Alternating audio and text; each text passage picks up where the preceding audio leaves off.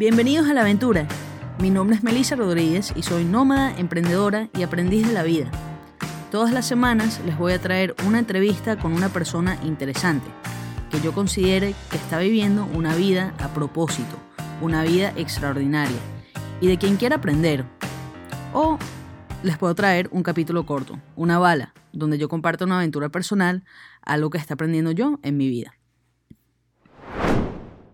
Hola, hola gente linda, les traigo una bala hoy sobre mi segunda experiencia de Vipassana que viví del 5 al 15 de diciembre del 2019. Ya estamos a 25 de enero de este 2020, ha pasado un mes y pico, y siento que ya he digerido suficiente las lecciones como para compartirlas, contarles qué viví y qué aprendí y cómo lo estoy aplicando ahora. Para los que no tienen idea, Vipassana es un curso de meditación que dura 10 días estás en silencio completo por nueve de esos diez días, solo puedes hablar con los profesores en determinados momentos. Em, y entregas tu teléfono, entregas cualquier libreta, cualquier libro, o sea, literalmente no puedes leer, escribir, hablar, nada, solo meditas, comes, duermes por, por 10 días. Bueno, por nueve días, el último día hablas, el último día se puede hablar.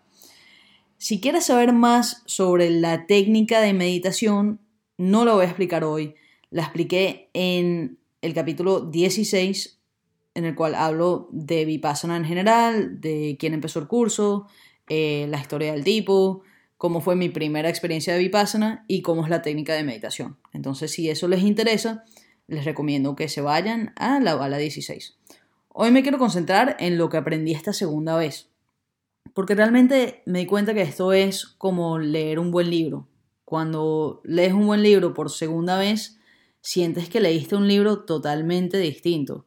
Y no es así, obviamente leíste el mismo libro, pero al ser una persona distinta, al, ser una persona que evoluciona, que crece, etc., gracias a Dios que somos personas que hacen esas cosas, la experiencia es distinta, porque es como tú la recibes en ese momento.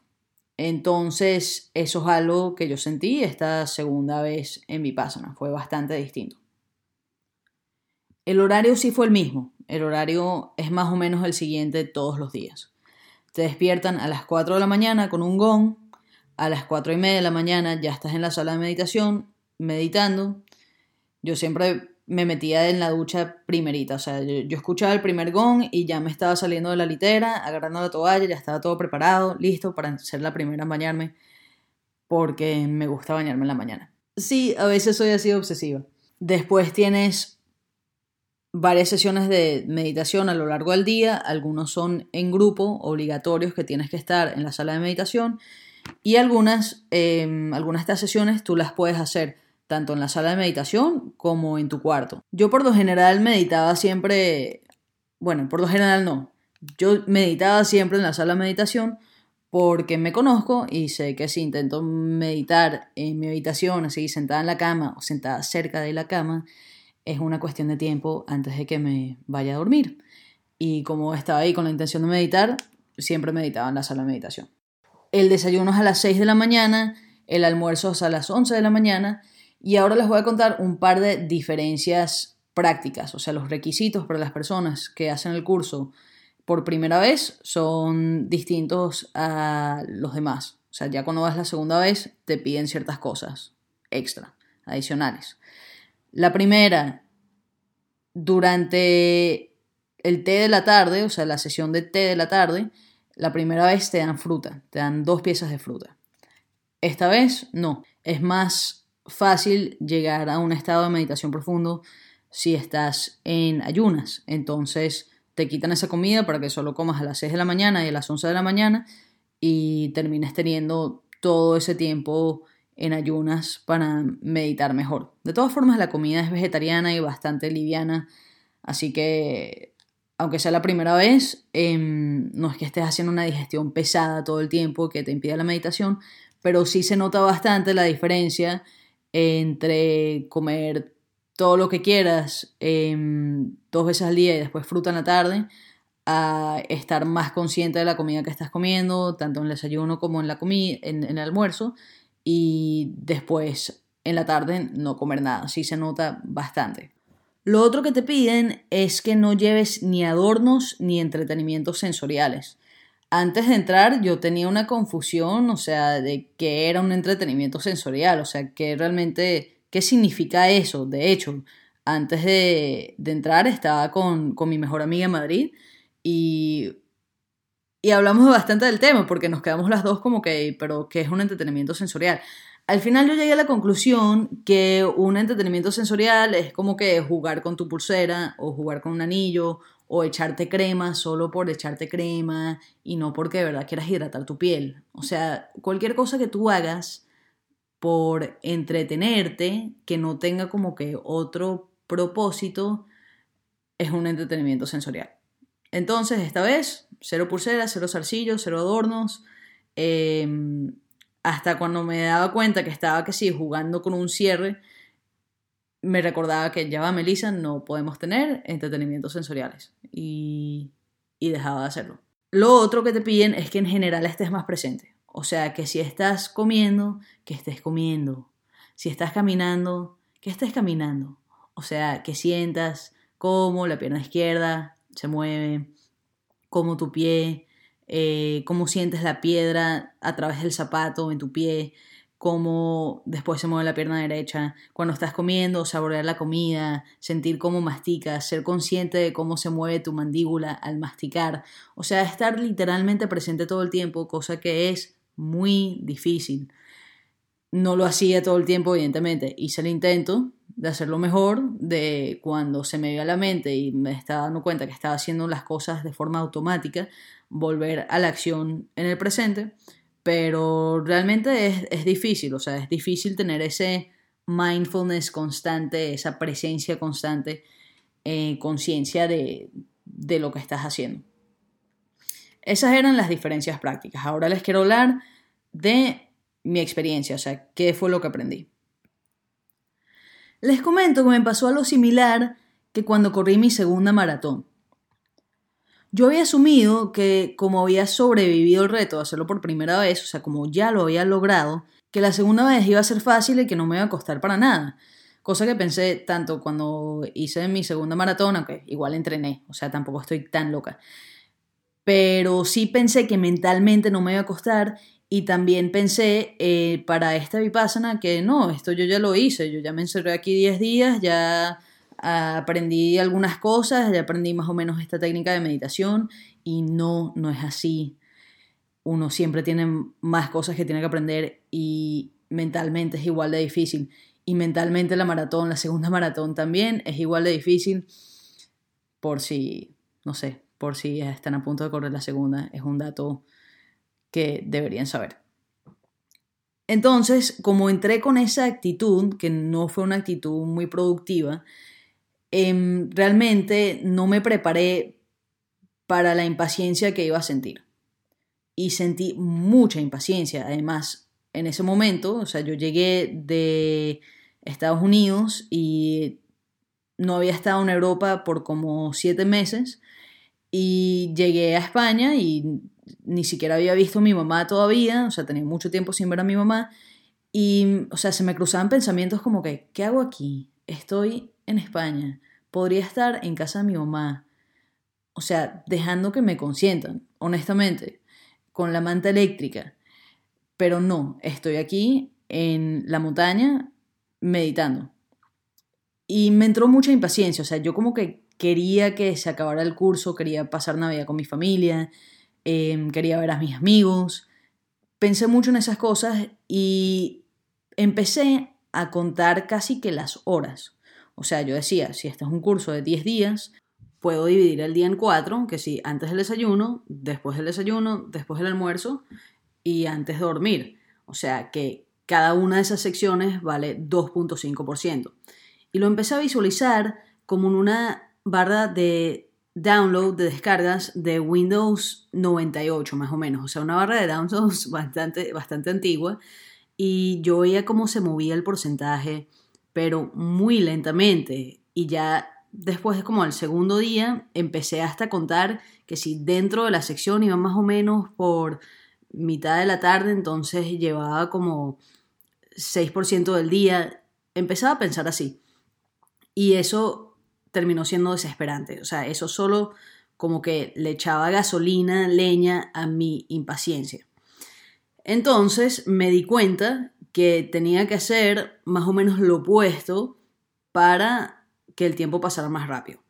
O sea, para de verdad entregarme el proceso, estar en el presente y no estar contando los minutos para salir de ese sitio, empecé a pensar, ok, voy a imaginarme que esta es mi vida. Voy a decirme a mí misma que yo soy una monja budista. Entonces, cada vez que me pegaba la impaciencia, yo me decía, mí misma, soy una monja budista. Melissa, eres una monja budista. Y claro, ese pensamiento es tan gracioso realmente que como que aliviaba bastante la situación y me hacía más bien imaginarme cómo sería de verdad la vida de una monja budista en las montañas, meditando 12 horas al día.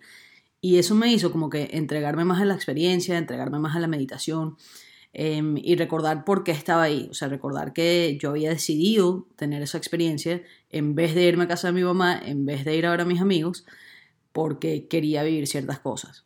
Y lo recuerdo muy bien porque estaba de muy mal humor. O sea, realmente con esta crisis lo pasé mal.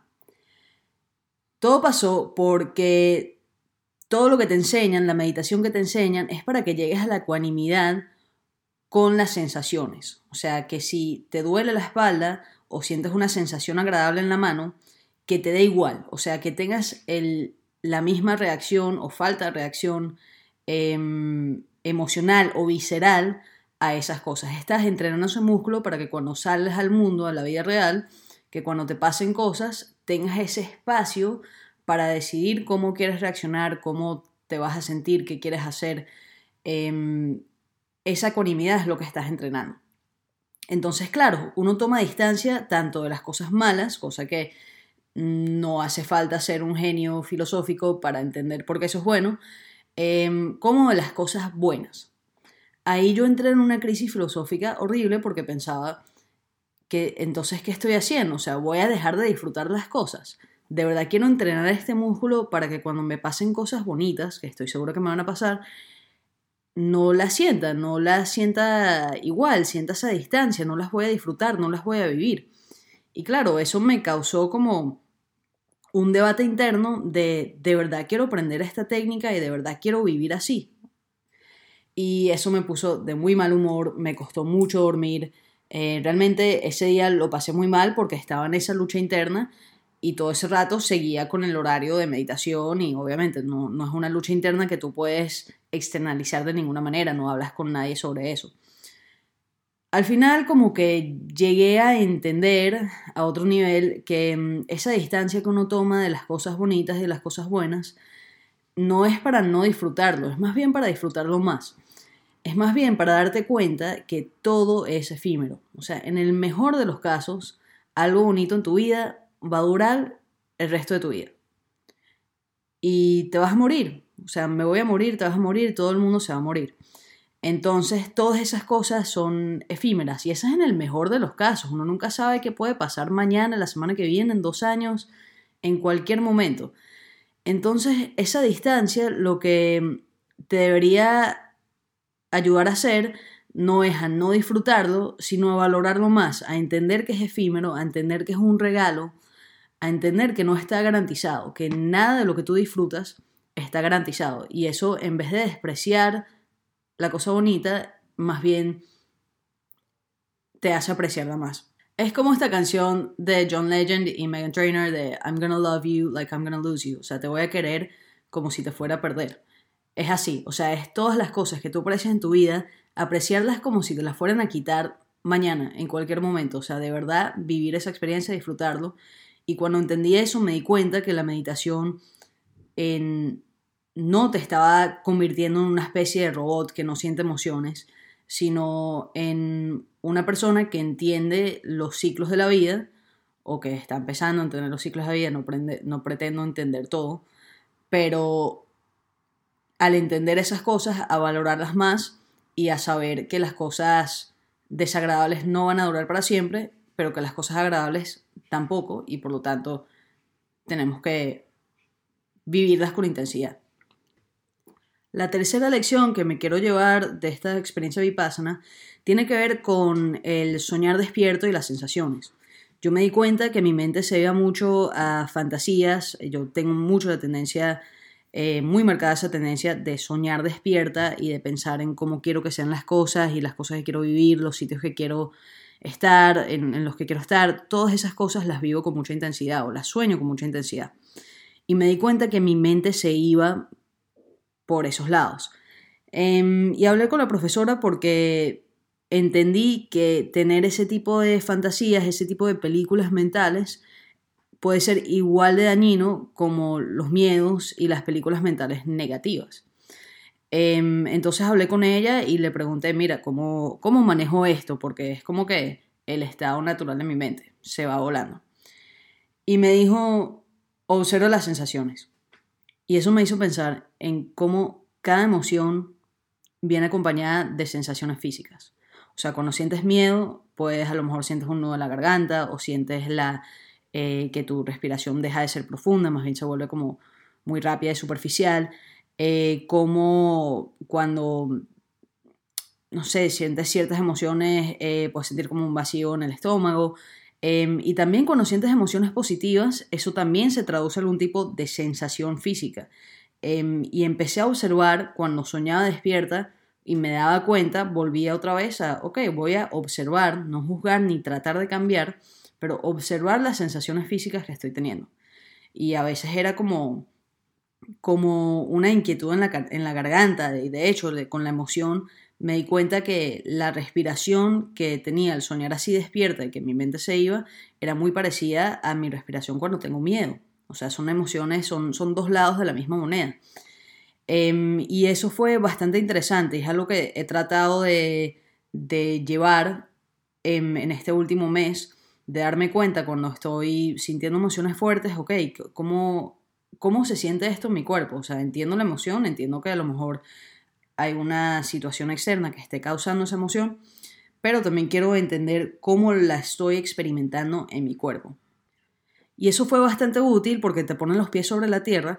No digo que soñar sea malo, o sea, yo creo que aspirar y soñar y tratar de crecer eh, son cosas muy buenas y, cosas que todos deberíamos tratar de hacer en la vida. Em, pero el problema es cuando te quedas pegado en una película que no es la realidad y después te das un trancazo cuando te encuentras con lo que de verdad está pasando en tu vida. Esos fueron mis tres grandes aprendizajes de esta experiencia vipassana, eh, pero también les quiero contar un par de cosas random que me, que me pasaron. El día 3 me regañaron porque, bueno, como saben, en, como habrán escuchado en la otra bala de vipassana, los hombres y las mujeres están completamente segregados, menos en la sala de meditación que hay un pasillo que, se, que nos separa. Entonces, em, yo estaba en la sala de meditación, en alguna sesión de meditación libre, por decirlo de una manera, o sea, que hubiera podido irme a estudiar, a, estudiar, a meditar en mi habitación, eh, pero había decidido quedarme en la, en la sala. Y el profesor estaba llamando a estudiantes eh, en grupos pequeños, como solían hacer cada dos días, para preguntarles un par de preguntas tipo cómo va la ecuanimidad o cómo puedes mantener la concentración en tu respiración por más de un minuto. Cada dos días nos llamaban en grupos pequeños para hacernos estas preguntas y como que asegurarse que estábamos bien y que íbamos más o menos por el camino que teníamos que ir. Entonces, bueno, yo estaba ahí sentada meditando y empezaron a llamar nombres de, de hombres que estaban llamando para hacerles esas preguntas. Y yo abrí los ojos y simplemente como que estaba mirando mis alrededores, estaba mirando a la gente que se estaba parando. Em, y en eso la manager, no sé que estaba sentada más o menos enfrente mío, me llamó la atención, me hizo que... y me miró muy fijamente con una cara de regaño y me hizo un gesto así de, de cerrar los ojos y me dijo, close your eyes. Pero estaba, estaba brava realmente. Y honestamente mi, mi primera reacción era o sea, era de reírme, tuve que contener la risa porque, o sea, no me podía creer que me estaban regañando por mirar a los hombres y, o sea, había sido que sí, literalmente 10 segundos que había abierto los ojos y estaba como que mirando a la gente que se estaba moviendo, o sea, no fue algo así que estaba sentada mirando los hombres, o sea, tampoco era así. Pero bueno, eso fue algo que me pasó que me, pareció bastante chistoso. Em, lo otro eh, fue el tema de la música. No sé si recuerdan que la primera vez que hice Vipassana les conté que siempre tenía música en la cabeza. Siempre, siempre, siempre. Cuando estaba meditando, cuando me despertaba en todo momento, tenía música en la cabeza, que es algo que, que me pasa casi todo el tiempo realmente. Em, y esta vez logré bajar del volumen, porque hablé con la profesora el día 2, 3 sobre esto, le pregunté, mira, le dije, tengo música en la cabeza, ella me dijo, mira, eso es una forma de, que, de tu mente de, de distraerte. Y me dijo, intenta bajarle el volumen, no intentes apagar la música, pero imagínate que tienes un control y que le estás bajando el volumen a la música. Entonces eso hice, me imaginaba que tenía un control así como, bueno, un control no, que tenía como una radio y, una, y le estaba bajando el volumen a la radio lentamente. Y eso ayudó bastante, de hecho, tuve dos o tres sesiones que de repente me di cuenta, no estoy escuchando música. Lo otro es que extrañé mucho menos los detalles del mundo externo, o sea, no me, no me pregunté qué estaría haciendo fulanito, ni ese tipo de cosas, más bien estaba como más ensimismada y más metida en mi experiencia. Tuve menos esperanza, honestamente, de que cayera Maduro. Sí lo pensé un par de veces. Pensé, bueno, ojalá cuando prenda el teléfono en 10 días eh, me consiga una buena noticia, mensajes de celebración, pero no fue así y honestamente tenía, tenía menos esperanza que la, que la última vez. No sé por qué la primera vez que fui a Vipassana se me cruzó mucho por la mente, o sea, lo pensé bastante. Em, me imaginaba incluso que era así una situación estilo el gato de Schrödinger, que si yo estoy en un sitio donde no se sabe si cayó Maduro o no, es como si Maduro fuera del gato y entonces no sabe si, si está muerto o no, si cayó o no. Em, no sé si me estoy explicando. Si alguien entendió esa parte, que me diga. O sea, me gustaría saber si, si tiene sentido lo que acabo de decir. En mi mente sí. Y bueno, les puedo decir que un mes después sigo integrando estas lecciones. O sea, muchas de estas cosas son muy fáciles de entender a nivel racional y muy difíciles de aplicar, muy difíciles de, mm, realmente vivir. Pero por eso mismo creo que las experiencias así de intensas em, te ayudan a incorporarlo a tu vida. Yo he sentido que manejo mejor la impaciencia, em, de hecho estoy usando el mismo truco, o sea, la frase de eres una monja budista me está sirviendo mucho ahora mismo que estoy en una situación que que amerita un poco de impaciencia, pero cada vez que me entra, pienso, Melissa, eres una monja budista, y con eso se me va pasando. Lo otro que también he sentido en el último mes es que estoy más abierta a sentir, em, a expresarme y como que a vivir con más intensidad en la realidad y no solo soñar despierta y soñar con esa misma intensidad. Em, me cuesta menos decir lo que realmente siento y lo que estoy pensando y eso es bastante agradable, o sea, es como una forma liberadora de vivir, honestamente. Esta experiencia es algo que quiero repetir todos los años y así lo voy a hacer. Sé, ahora sé, ahora tengo asumido que cada vez va a ser distinta y que cada vez va a ser igual de difícil o incluso más difícil. O sea, yo supongo que en algún momento llegas a algún tipo de profundidad en la meditación em, y se va haciendo más difícil. Entonces, bueno, esa es mi experiencia con Vipassana. No me puedo cansar de recomendar esa experiencia. Además, es gratis. O sea, es algo que eh, tú al final puedes hacer una donación si tú quieres para que otras personas vivan la experiencia que tú acabas de vivir. Pero de hecho, ellos te piden que tú te entregues a la experiencia y que vivas de la caridad de otros por esos 10 días. Entonces, realmente em, el recurso económico no debería ser una barrera para, para alguien que de verdad quiere hacer este curso. Entiendo que el tema del tiempo sí puede ser difícil, pero lo hacen en todas partes del mundo. Así que si te puedes organizar, si te llama la atención, busca Vipassana. Busca Vipassana en Google y te va a salir. Puedes ver todas las ubicaciones en el mundo donde se hace y te anotas a uno de esos cursos que eh, de verdad ayuda muchísimo a cambiar tu forma de ver las cosas o de simplemente observar cómo estás tú, cómo, cómo está tu salud mental, dónde está tu cerebro en un determinado momento. Y con eso, esta monja budista que está aquí se despide. Nos vemos la semana que viene con una entrevista. Gracias por escuchar. Chao.